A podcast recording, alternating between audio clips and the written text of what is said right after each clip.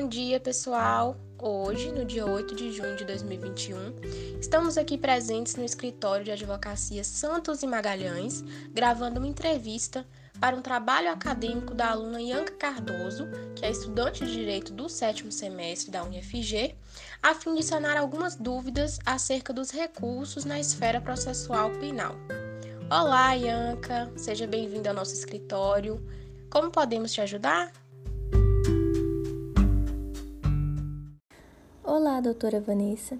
Estou prestes a me formar e gostaria de entender um pouco mais sobre os recursos processuais. Bom, Ianca, em linhas gerais, o recurso é um remédio jurídico que garante o reexame de uma decisão em um órgão superior, garantindo o duplo grau de jurisdição e o combate ao arbítrio, com o juiz quo, o juiz de primeiro grau, que proferiu a decisão, e o juiz ad quem, de segundo grau, que irá revê-la. Assim, é uma revisão total ou parcial dentro do mesmo processo, dando continuidade a essa relação e devendo estes serem tempestivos e estarem previstos em lei, se adequando conforme cada caso concreto. A minha professora Isabela mencionou sobre a importância da proibição da reforma para pior, ou seja, caso somente o réu recorra, acaba que a sua situação não pode ser piorada. Cabe destacar também acerca da hipótese de haver um recurso exclusivo da acusação. Nesse caso, o tribunal pode melhorar a condição em que se encontra o acusado.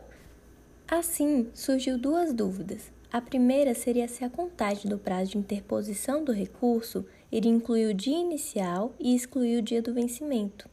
Outra questão que eu gostaria de saber é quem são os legitimados.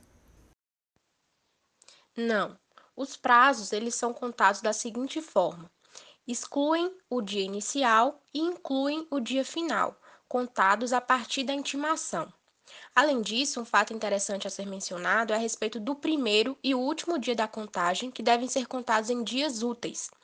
Quanto à legitimidade, tem-se o Ministério Público, o querelante, o assistente de acusação, o réu e seu defensor como partes legítimas para recorrer. E como ocorre a extinção dos recursos? Bom, a extinção dos recursos no processo penal pode ocorrer de duas formas: normal ou anormalmente. A extinção normal se dá quando o recurso é processado regularmente, ou seja, o tribunal competente conhece e julga o mérito do recurso. Já a extinção anormal acontece antes do julgamento, de forma antecipada, não havendo assim o um processamento regular do recurso e podendo ocorrer tanto pelo juízo a qual quanto pelo juízo ad quem. Como exemplos de tal espécie de extinção, temos a deserção e a desistência. Outra coisa que aprendi foi sobre o recurso em sentido estrito, que são cabíveis contra decisões interlocutórias proferidas pelo magistrado, que devem estar expressamente positivados em lei. Vale ressaltar que antes do recurso ser remetido ao tribunal, o juiz de primeiro grau pode se retratar, podendo reformular ou manter a sua decisão. E mesmo que haja retratação, a parte ainda pode continuar inconformada, devendo solicitar que os autos sejam remetidos para a segunda instância. Então eu gostaria de saber quando é possível interpor o recurso em sentido estrito. Então, Ianca, a interposição do rese somente poderá ocorrer nas hipóteses de cabimento determinadas no artigo 581 do CPP, que, por se tratar de rol taxativo, apenas será ampliado por autorização e modificação expressa de lei.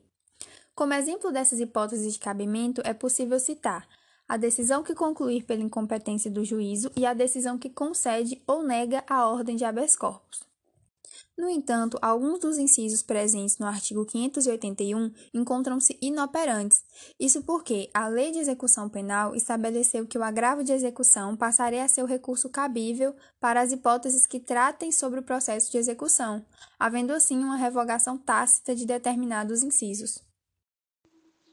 Além disso, é importante pontuar que a interposição pode ser por meio de petição escrita que deve ser endereçado ao tribunal, mas interposto perante o juiz recorrido, ou de forma oral, e nesse caso deve ser reduzido a termo nos autos, dentro do prazo de cinco dias, lembrando que devem ser contados a partir da intimação. Para as contrarrazões, há o prazo de dois dias a serem concedidos à parte adversária. Outro recurso muito utilizado é o de apelação, em que consiste uma impugnação de maneira total ou parcial contra decisões terminativas. Porém, não significa que necessariamente haverá análise de mérito, pois elas são dotadas de caráter subsidiário pois primeiro deve ser observada as hipóteses do recurso em sentido estrito, que caso não seja cabível, recorre-se às hipóteses do artigo 593 do Código de Processo Penal. Exatamente. Vale destacar que, assim como no RESE, a apelação também pode ser interposta por petição escrita ou oralmente, hipótese em que será reduzida a termo escrito nos autos, e dentro do prazo de cinco dias contados a partir da intimação. Tendo sido interposta, tal apelação será dirigida ao juiz de primeiro grau, que receberá o recurso e intimará as partes, para que as mesmas apresentem em até oito dias suas razões e contrarrazões dirigidas ao tribunal. Além disso, ao receber a apelação, o juiz de primeiro grau deverá atribuir-lhe os efeitos legais, nos termos do artigo 597 do CPP.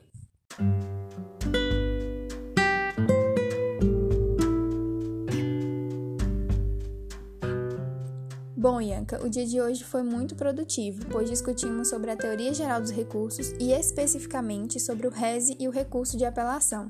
Espero que tenha gostado.